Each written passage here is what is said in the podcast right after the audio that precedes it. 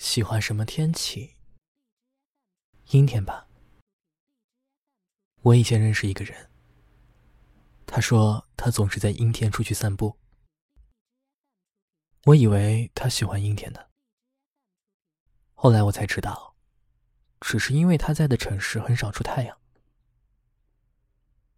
从那以后，每次遇见阴天，我都会想起他。啊，不，他不是我的朋友。他无所谓了。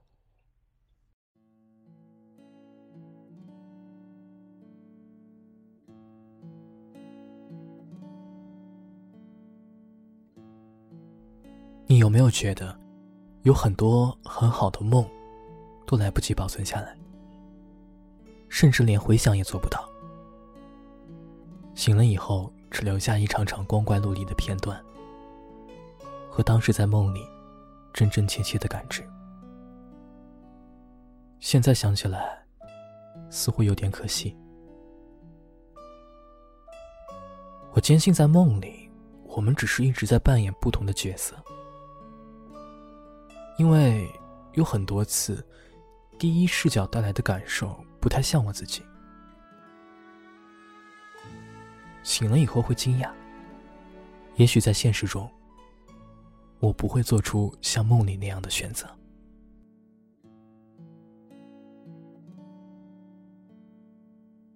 有一次，我梦见了一棵巨大的树，树生长在城市的中央，被四周密集的高楼团团围住。它很高，抬起头仰视它会让人腿发软。在梦里的那个人，千方百计的想爬到它的顶端去。他不停的爬啊爬，直到他回过头向下看，才发现那些高楼已经变得像乐高积木一样小巧了。于是他开始害怕了，手心不停的出汗，脚也变得冰凉。向上看不见尽头在哪儿，低下头也没有退路。那是种无法形容出来的恐怖的感觉。后来也就醒了，头很疼。翻过身才想起是夏天的傍晚，窗外传来滚滚雷声和治疗暂停的鸣叫，这是我能完全记住的。既不完全的，有大雾弥漫的公路，黑云笼罩的森林，像三体战舰一样悬浮在高空的城堡，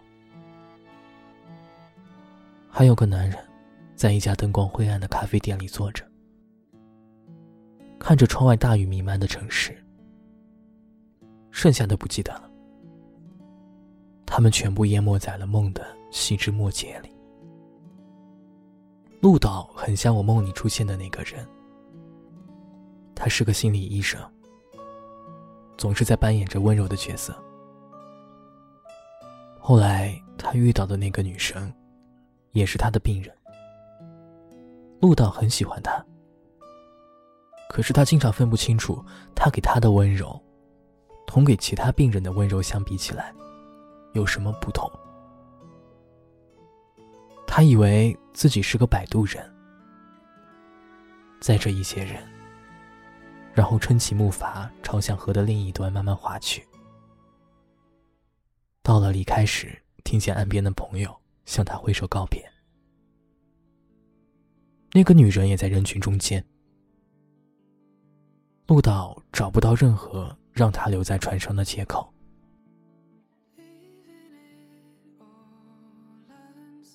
英国作家克莱尔在《摆渡人》这本书里写：“你的身体是你心象的投射。这片我带你渡过去的荒野，也是一样的。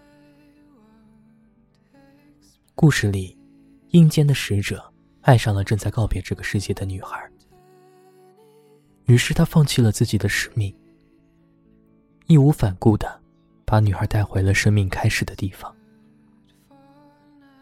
陆导有着同样的勇气，他把心爱的人带到了河的另一端，在完全治愈了他之后，再挥手道别。陆导说的没有错，如果你也曾有一段极其灰色的时光，你是不会想着把它分享给未来的爱人的。陆导依然喜欢阴天，厚重的云层遮住了这座城市所有的阳光。